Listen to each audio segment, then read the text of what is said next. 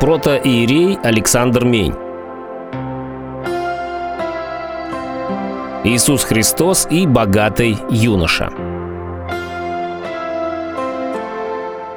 И вот некто, подойдя, сказал ему, «Учитель благий, что сделать мне доброго, чтобы иметь жизнь вечную?» Он же сказал ему, «Что ты называешь меня благим? Никто не благ, как только один Бог. Если же хочешь войти в жизнь вечную, соблюди заповеди». Говорит ему, «Какие?» Иисус же сказал, «Не убивай, не прелюбодействуй, не кради, не лжесвидетельствуй, почитай отца и мать и люби ближнего твоего, как самого себя». Юноша говорит ему, «Все это сохранил я от юности моей. Чего еще не достает мне?» Иисус сказал ему, «Если хочешь быть совершенным, пойди продай имение твое и раздай нищим, и будешь иметь сокровище на небесах. И приходи, и следуй за мною». Услышав слово это, юноша отошел с печалью, потому что у него было большое имение. Во имя Отца и Сына и Святого Духа. Сегодня вы слышали евангельский рассказ, печальный рассказ о юноше, которого Господь призвал стать апостолом, а тот отказался. Великая честь, великая радость, великое служение – все лежало перед этим юношей. Но он, печально опустив голову, отошел от Спасителя. А ведь в душе у него что-то было, что-то тревожило его. Он был хорошим человеком, честным, добропорядочным, соблюдающим заповеди. Наверное, он заботился о бедных, поскольку был богат. Но он чувствовал, что этого мало, что надо сделать еще какое-то усилие, еще один шаг. Правильно ли он понял? Конечно, правильно. Но он не сумел сделать этого шага. Оступился и как бы отпрянул назад. В Священном Писании есть грозные слова Господа – Обращаясь к тем, кто не делает этого шага, Спаситель говорит «Ты не холоден и не горяч». Равнодушен, холоден сердцем. И сейчас мы должны задуматься. Может быть, и нам необходимо сделать этот шаг. Потому что мы имеем благодать Божию, веру Христову, истину евангельскую. А тем не менее, часто идем по жизни сгорбленные и унылые. Часто все кажется нам однообразным, почти что скучным – и мы превращаемся в того, кто не холоден и не горяч. Мы все здесь собравшиеся можем считать себя верующими людьми. И вообще большинство людей на свете так или иначе верят. Но Господь ждет от нас большего. Он ждет обращения сердца к Нему. И если этого шага не сделать, так и останешься не холодным и не горячим.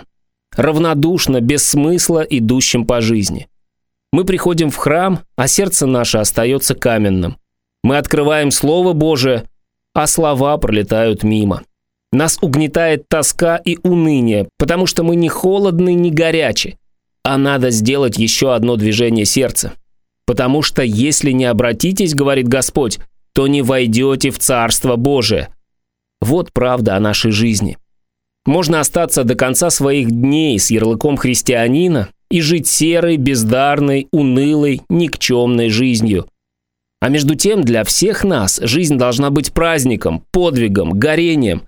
У каждого на своем месте, пусть маленьком и незаметном. Я хочу обратить ваше внимание на один удивительный подвиг. Сейчас в Москву приехала одна монахиня из далекой Индии. Еще будучи девочкой, она родом из Албании, она мечтала быть проповедником Слова Божия среди язычников – и эта мечта привела ее в Индию, где она поселилась в монастыре и приняла имя Тереза. Там она молилась, как все монахини, участвовала в богослужении, пела, трудилась на кухне. Но она не смогла остаться в монастыре, потому что была горяча сердцем. Когда ей случалось выходить на улицы Калькутты, большого города, где находился монастырь, он и теперь там стоит, она видела десятки бездомных, голодных людей, которые умирали прямо на асфальте. Детей, которых выбрасывали нищие родители на свалку, и они бродили там среди кошек и обезьян. И эта юная монахиня поняла, что не сможет спокойно молиться за стенами своего монастыря, если хочет быть служительницей Христа Спасителя. С большим трудом она исхлопотала у церковного начальства разрешение выйти из стен монастыря и поселиться в трущобах, грязных, страшных, наполненных отбросами, голью, людьми, которые ниже нищих. Сначала она посвятила себя умирающим. Вот она видит, человек умирает.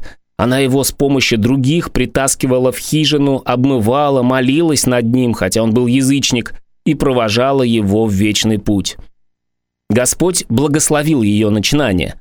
У нее нашлись последователи. Им помогали, богатые люди из разных стран присылали им деньги. И сегодня эти монахини появляются во всех частях земли, где только беда, где убивают, калечат, где воюют, где катастрофа. Они не имеют ничего. Они сами почти нищие. Белая монашеская одежда, походная кровать, которую можно положить в сумку, и несколько необходимых вещей. Все их имущество. Но каково же так жить этим людям, которых ждут как ангелов в Ливане и в Ирландии и везде, где убивают? Каково так жить? Они все отдают людям. Откуда они черпают силы? Эта женщина, получившая международную премию мира, выступила в Москве, побывала в Чернобыле. Она хотела видеть нашу жизнь. Она говорит, что самое главное, что несут она и ее сестры, это любовь. Мир давно уже озверел. Люди ожесточились, и единственное, что может их спасти, это возвращение к евангельским заповедям, к любви. Конечно, такое служение – это подвиг. Мы скажем, ну, кто же из нас способен на такое? Но я отвечу вам, что у каждого есть свое призвание. У каждого человека найдется, что сделать. Но первое, что необходимо, это повернуться к Господу. Уверовать еще раз, обратиться еще раз – призвать на себя благодать Божию еще раз, возвать к Духу Божию и понять, что без Него жизни нет, обратиться всем сердцем, всем существом, возлюбить Господа до конца. Это будет не слепой фанатизм, не то, что делает человека безумным, озлобленным, не внимающим словам других людей. Это будет та вера, которая сеет в сердце любовь Христову. И вы будете счастливы. Больные и старые, вы все равно будете счастливы, потому что с вами будет Господь. Потерпевшие в жизни множество неудач, вы все равно будете счастливы, потому что с вами будет Господь. Несущие большие труды, имеющие тяжелые переживания в семье, на работе, вы все равно будете счастливы, потому что с вами будет Господь. Вот что только нужно. Помолитесь же о том, чтобы Господь вложил в ваше сердце дух, любовь к Нему и готовность целиком Ему принадлежать. И молитва ваша будет услышана. Господь сказал, «Все, что вы попросите во имя Мое, я сделаю». И это самый дорогой дар – вера и любовь, рождающие надежду. Аминь.